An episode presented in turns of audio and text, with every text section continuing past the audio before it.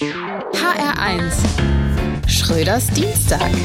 Schöne Bilder sind das. Vom G7-Gipfel auf Schloss Elmau. Boris Johnson hat extra seine Haare kriegerisch verwurstelt, um Putin zu ärgern. Auch ganz schön ehrlich sind bayerische Beamte in der typischen Watschentracht.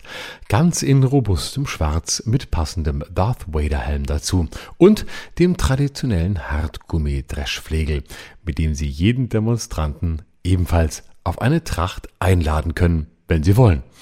Da kann man wenigstens hoffen, dass nur die Almbullen schon duschen durften, trotz Habecks Forderung, weniger Gas zu verbrauchen.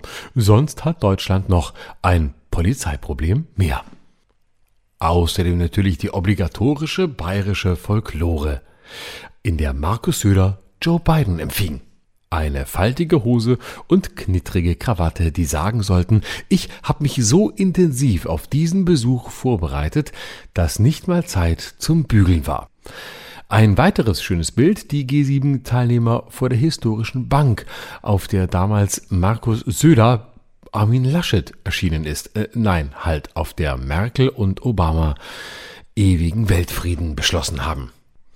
Ganz kleine und wenige Bilder dagegen genügen für den Protest gegen den G7-Gipfel. Was vielleicht nicht nur daran liegt, dass Bayern so katholisch ist, sprich für Protestanten wenig übrig hat. Allen voran Jill Biden, Womöglich verspätet sie sich, weil sie erst auf der Documenta ein nicht antisemitisches Kunstwerk finden möchte. Schade natürlich, dass praktisch alle Gipfelteilnehmer in zum Teil extra dafür angemieteten Flugzeugen angereist sind. Aber vielleicht wäre ein 9-Euro-Ticket für G7-Lenker auch einfach zu schäbig gewesen. Schröders Dienstag. Auch als Podcast auf hr1.de. HR1. Genau meins.